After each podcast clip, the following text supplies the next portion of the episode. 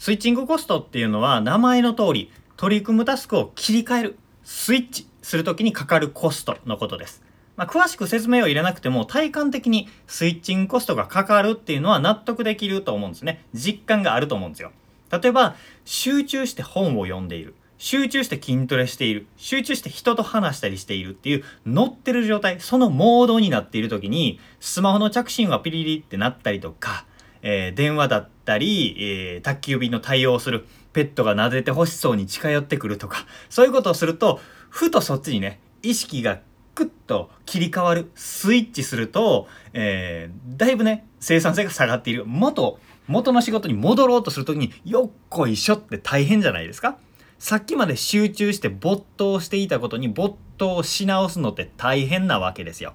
だから、一定時間シングルタスクで取り組めば、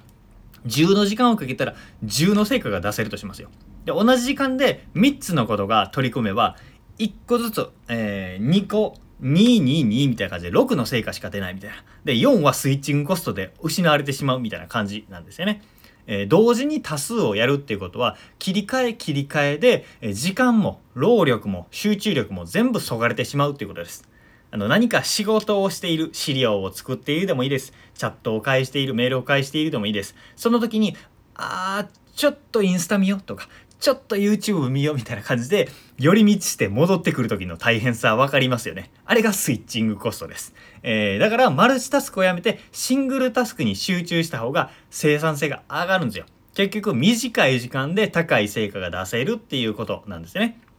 あなたの身近でも大量の案件を同時に抱えているのに、爽やかでいつも軽々してて余裕のある素敵な人がいるかもしれないです。遠くから見るとその人は同時に多くのことを処理しているように見えるかもしれないんですけど、でも近くで具体的な動きを観察してみると、一つの時に一つのことしかやっていないことがわかると思います。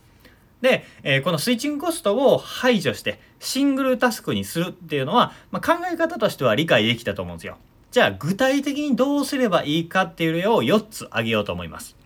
まあ、考え方だけ聞いてもね、実際の生活に落とし込むって結構大変だったりするので、これが全てではないです。この4つが全てではないんですけど、具体的に使いやすい4つをお話していきたいなと思います。えー、1つ目、カフェやコワーキングスペースを利用する。2つ目、執務室を聖域にする。3つ目、スマホをスーパーサイレントにする。4つ目、誘惑を分析して仕組みで対処する。これそれぞれ解説していきますね。えー、カフェやコワーキングスペースを利用する。えー、これやってる人も多いと思うんですけど、なんかノマドワークみたいな感じですかね。えー、在宅ワークになって家では集中できないからカフェに行って仕事してますみたいな人も多いんじゃないでしょうか。自宅って誘惑の宝庫なんですよね。リラックスできるソファーとかベッドがあって飛び込んでほしそうに待っていたりとか家族とかペットがいたり、ワンクリックでゲームとか娯楽とか、パッと振り向けばお菓子があって漫画があって、ああ、なんて幸せな空間みたいな感じじゃないですか。誘惑があるわけですよ。そういう誘惑と物理的に距離を取ろうということです。カフェで仕事をしたり、本を読んだり、考えを巡らしたりすると、自宅では比べ物にならないほど集中できるんですよね。なぜなら、誘惑が少ないからです。まあもちろん雑然としてたりとかガヤガヤしてたりするんですけど僕はあのノイズキャンセリングイヤホンあの AirPods イヤーポッズ ?AirPods Pro か。えー、そういうやつとか、BOSE の、えー、クワイエットコンフォート20とか、そういうやつね。えー、雑音をシャットアウトしてくれるようなイヤホン。だいたい2、3万するんですけど、これはいい投資だと思います。それをしながらカフェで仕事したりっていうのをよくやっています。これね、すごくすごくおすすめだし、今から、今日から始められることですね。仕事だったら仕事に必要なものだけ持ってカフェに行くとかっていうのをぜひやってみてください。それだけですごいあの仕事が進みます。で、えー、2つ目、執務スペースを聖域にするっていうことです。あの、書斎とかってありますかね書斎を作る人と作らない人っているんですけど、書斎は絶対作った方がいいです。え会社の自分のデスクっていうのは仕事をするための聖域にして娯楽関係のものを持ち込まないっていうことですね。まあ、自宅でもそうです。自宅で仕事をしている人はデスクに遊び道具を持ち込まないっていうことですね。あとはベッドルームには、え、スマホを持ち込まないとか、え、仕事以外でもこれを、ベッドは寝る場所、デスクは仕事する場所、ダイニングはえー、お話をしたり食事をする場所みたいな感じで役割をそれぞれ決めるっていう風にするとそこに座るとそのモードっていう風になるわけなんですよね。そういう風に聖域を区切るっていうことで集中できるようになります。いや、私の部屋はちっちゃいからそんな区切るほどないんだよって思うかもしれません。そういう場合は座る位置によって区切るといいです。まあ、理想としてはこの部屋は書斎この部屋はベッドルームみたいな感じでドアで仕切られてると一番いいんですけどそうじゃなくても例えばねダイニングのテーブルだったりまあちゃぶ台でもいいですよ。ちゃぶ台でもあっち側とこっち側っていう感じで2方向は座れるじゃないですか。でテーブルを固定していると、えー、キッチンに近いこちら側に座ってる時は食事するテーブル。向こう側からこっち、え向こう側に座っている時は仕事をするためのテーブルみたいな感じで座る位置によって役割を決めてそれを繰り返して自分にすり込んでいくわけですね。そうすると、えー、向こう側に座っていると、お、よし、仕事しようっていう風になるわけです。見える景色が違うと、その景色を見ると、あ、仕事をしないとなっていう気になってくるわけなんですね。こんな風に聖域を作る、役割をその場所に与えてあげるということです。これね、ぜひね、えー、自分の部屋について、えー、自分の部屋を見回してどうやって使えるかなって考えてみてください。そして3つ目、これ大事ですね。スマホをスーパーサイレントにする。僕10年以上もうずっとこれです。本当におすすめ。電話、SMS とかの、えー、緊急連絡以外は僕は通知も音も光もバイブも何もなりません。全く無反応です。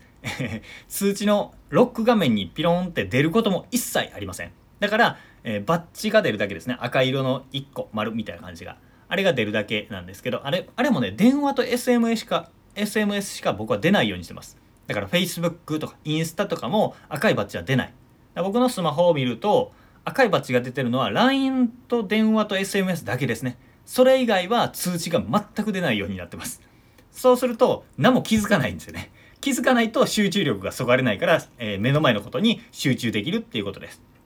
よくね、ミーティングしてたりとか、人とお話してる時も、ピロン、ピロン、ピロンってこう、えー、1時間のうちに何回通知来るんや、みたいな人いるわけですよ。そういうのって集中力をずっとそがれていて、目の前のことに集中できていないんですね。会話してる時嫌ですよ。会話してる時にピロンって通知になるたびにスマホを確認する人。もう嫌い。嫌いですね。本当に、これは正直、えー、ないがしろにされていると感じてしまいますね。だから、えー、目の前のことに集中できるためにスマホをスーパーサイレントにしましょうということです。えー、4つ目、誘惑を分析して仕組みで対処するということです。月に1回ぐらいのペースで構わないので自分の日々の生活を振り返って自分の集中力がそがれた場面を思い出しましょう。ここで今言ったカフェに行くとか執務スペースを聖域にするとかスマホをスーパーサイレントにするみたいな仕組みで自分の意識が散漫になる誘惑に対処するっていうことですね。間違っても、ああ、こういうふうに注意を取られてるな、気をつけようみたいな感じで、意志の力で対策を取らないっていうことですね。仕組みを作るっていうことが大事になってきます。分析をして、それに対して仕組みで対処する。例えば、えー、昨日ね、僕 YouTube 結構最近また見すぎだなと思ったんですよね。なんかぼーっとしてたら YouTube 見ちゃうな、みたいな感じだったので、えー、パソコンのブラウザのブックマーク、ブックマークに YouTube があったんですけど、それを削除しました。そうすると、なんとなく無思考にブラウザをパパチャパチって開いて、いつの間にか YouTube 見てるってことがなくなりました。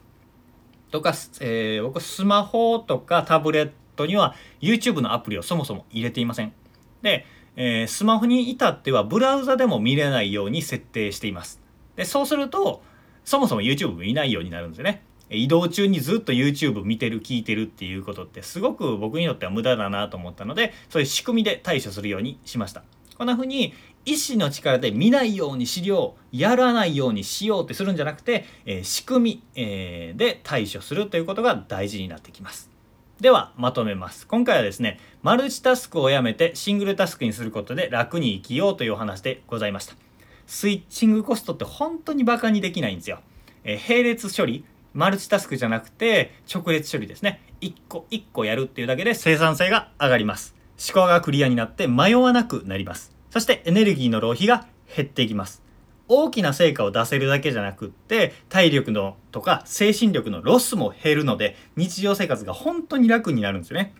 なんでこのマルチタスクをやめてシンプルに生きようということをですね、えー、前回今回の音声を踏まえて活用してもらえればなと思います。えー、僕はこんな感じでですね、日々の生活、毎日の生活だったり、仕事だけじゃないですね。人間関係だったり、生活の中で楽に生きるため、同じ労力なんだけど、いい成果を出すための方法っていうのを毎日ね、配信しております。メルマガとか LINE で、えー、いろんなコラムだったりとか、セミナーの動画だったりを配信しているので、メルマガまだ読んでいない場合は登録しておいてください。ということで、今日も聞いていただいてありがとうございました。森島でした。それではまた。